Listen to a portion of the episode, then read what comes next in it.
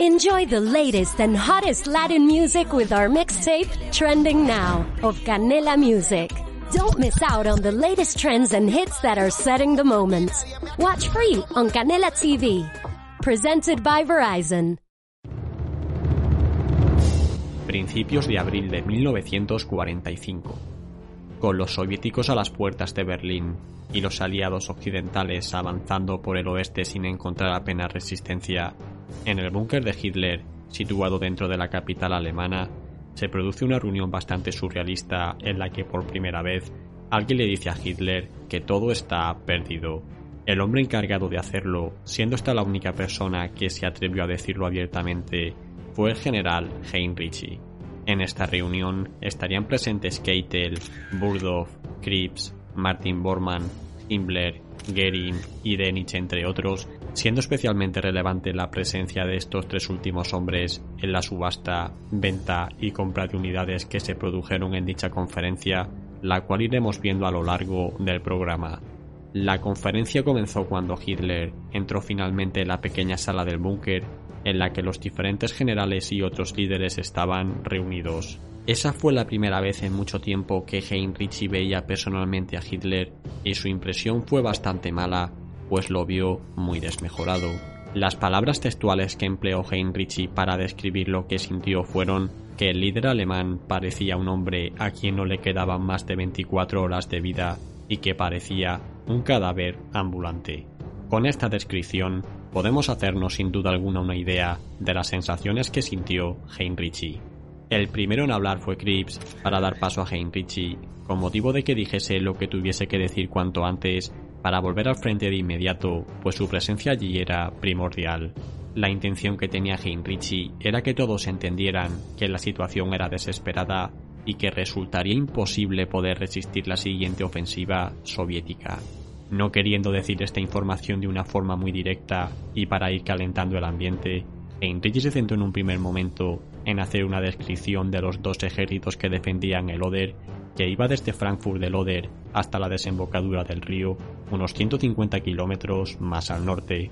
Heinrich dijo en esta primera intervención que se habían hecho muchos esfuerzos para dejar al nuevo ejército de Buse en las mejores condiciones posibles, siendo este el lugar por el que se esperaba el ataque soviético principal. Sin embargo, el tercer ejército Panzer, que se encontraba situado en el flanco norte, se encontraba en unas condiciones muy precarias y no se esperaba que pudiese contener la embestida soviética una vez que las aguas del río bajasen y su caudal se viese reducido. Las carencias de estos últimos ejércitos alemanes eran totales. Faltaban armas de todo tipo, municiones, carros de combate, combustible y soldados bien entrenados o con experiencia. Por si fuera poco, las mejores unidades Panzer que Heinrich tenía en su sector, a modo de reservas, habían sido enviadas hace unos días a las inmediaciones de Praga. El motivo era que se esperaba el ataque principal en esa zona y no desde el Oder en dirección a Berlín. En cualquier caso, esto significaba que Heinrich no tenía tropas en retaguardia capaces de taponar cualquier ruptura que los soviéticos llevasen a cabo. Esto traería un colapso del frente inmediato y una derrota segura.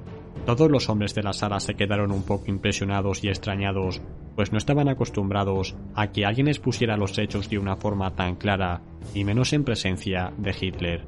La respuesta que obtuvo fue por parte de Krebs, el cual se limitó a decirle que no se preocupase, pues recibiría todos los refuerzos necesarios, tanto de hombres como de material, durante las próximas semanas. Heinrich no se tomó en serio este comentario, pues sabía que era una promesa vacía e irreal. El siguiente punto en el que se centraron fue en el de las famosas ciudades fortaleza. La ciudad de Frankfurt del Oder había sido denominada como tal y se ordenaba que su guarnición resistiese allí hasta el final. Heinrich se mostró contrario a esto y quería evacuar a las tropas de la ciudad para reforzar su frente al otro lado del río. Tras un acalorado debate, finalmente no se dio la orden de evacuar la posición y el asunto quedó para volver a debatirse en los días posteriores con el propio comandante de la guarnición. Tras esta primera intervención, y viendo que no había conseguido hacerles comprender lo crítica que era la situación, Heinrich decidió subir el tono y explicarlo de otra forma. A continuación dijo, Mi Führer, no creo que las fuerzas del frente del Oder sean capaces de resistir los descomunales ataques que los rusos van a lanzar contra nosotros. Las fuerzas con las que contamos ahora no son más que virutas de la antigua capacidad militar de nuestro ejército. La mayoría de unidades del frente no tienen un entrenamiento adecuado ni tienen experiencia en combate. Muchos oficiales son simples funcionarios sin formación militar que han sido ascendidos a toda prisa. A esto hay que sumarle la falta de munición y de todo tipo de armas y reservas.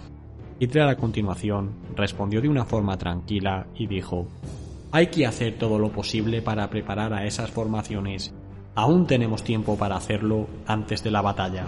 Heinrichi le respondió que era demasiado tarde y que en cualquier caso la poca formación extra que se les pudiese dar no les iba a dar una experiencia en combate de verdad. Tras esto, ambos hombres entraron en un debate en el que Hitler comentó que los soviéticos estaban lanzando a sus últimas reservas, siendo estos hombres de muy poca calidad, con lo que la situación se vería equilibrada. Sin embargo, Heinrich le hizo ver que esto no era así y que esa información era completamente errónea, pues los soviéticos contaban con tropas muy experimentadas y ni mucho menos estaban al límite de sus capacidades. Subiendo de nuevo el tono para que entendieran la situación real, Heinrichi comentó Debo advertirles, caballeros, que en vista del traslado de las unidades blindadas hacia Praga, no dispongo de reservas. No tenemos nada. ¿Qué pasará tras los fuertes bombardeos soviéticos? ¿Aguantarán nuestras tropas ese impacto inicial? Es posible que sí, pero solo durante algún tiempo. A partir de entonces, nuestras tropas se irán reduciendo poco a poco sin que podamos enviar ningún reemplazo y entonces todo estará perdido. Una vez pasados unos cuantos días, todo habrá terminado. Dicho esto, hubo un gran silencio en la sala. En un intento de animar a Hitler y de seguir ganándose su confianza y aprobación, Goering dijo: Mi Führer, pondré inmediatamente a su disposición a 100.000 hombres de la Luftwaffe. Dentro de unos días se presentarán en el frente del Oder. Al oír esto y no queriendo quedar por debajo, Himmler dijo: Las SS tienen el honor de proporcionar a otros 25.000 combatientes para el frente del Oder.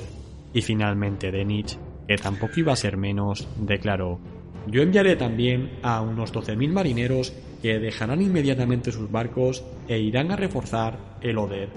Según palabras del propio Heinrichi, todo aquello se había convertido en una subasta y estaban viendo quién podía ofrecer más cantidad. Después de una serie de consideraciones por parte de todos, Hitler finalmente le dijo a Heinrichi, Bueno, ya tiene usted 150.000 hombres, que son unas 12 divisiones. Ahí tiene usted a sus reservas. Heinrichi, que no podía contener su incredulidad, dijo a continuación que esas tropas no estaban ni mucho menos preparadas para el combate en tierra y que solo servirían para aumentar el número de bajas que ellos mismos tendrían en la batalla. Como es natural, estas palabras no sentaron nada bien ni a Himmler, Goering ni Denich, que comenzaron a indicar que sus tropas eran de la máxima calidad. Nuevamente Heinrichi comentó que todos esos hombres serían sacrificados en el frente sin ningún tipo de resultado positivo para ellos y que lo único que él quería es que le volviesen a mandar las formaciones blindadas que le acababan de quitar, pero esto dijo Hitler era imposible. Finalmente, el líder alemán le dijo a Heinrichi que lo más importante en esta situación era que se mantuviese con la fe en la victoria pues de nada servía su carácter derrotista. La última frase de Hitler a Heinrichi fue Le digo a usted, coronel general, que si tiene conciencia de que esta batalla debe ser ganada, se ganará. Si consigue usted transmitir a sus tropas la misma creencia, logrará usted la victoria y con ello el éxito más grande de la guerra. Heinrich a continuación se dio por vencido y supo que no había podido cumplir con su objetivo pues no había conseguido hacerles entender a aquellos hombres lo difícil de la situación. Así pues, acto seguido, recogió sus papeles y se despidió. Una vez fuera del búnker, Heinrich le dijo a su ayudante, De nada sirve ya. Todo es inútil. Todo inútil. Y bien, hasta aquí este programa en el que hemos descrito cómo fue esta reunión tan importante en la que las advertencias de Heinrich fueron prácticamente pasadas por alto. En cualquier caso, y dada la crítica situación por la que estaba pasando Alemania, ¿Consideráis que alguna medida hubiese sido efectiva? ¿Qué más podían hacer para retrasar lo inevitable?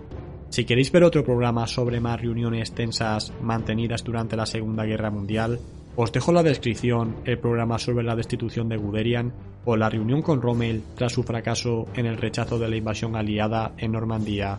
Y bien, hasta aquí este vídeo. Muchas gracias a todos, especialmente a los patrocinadores que hacen esto posible. Suscríbete y comparte este programa si te ha gustado y nos vemos en el próximo. Hasta pronto.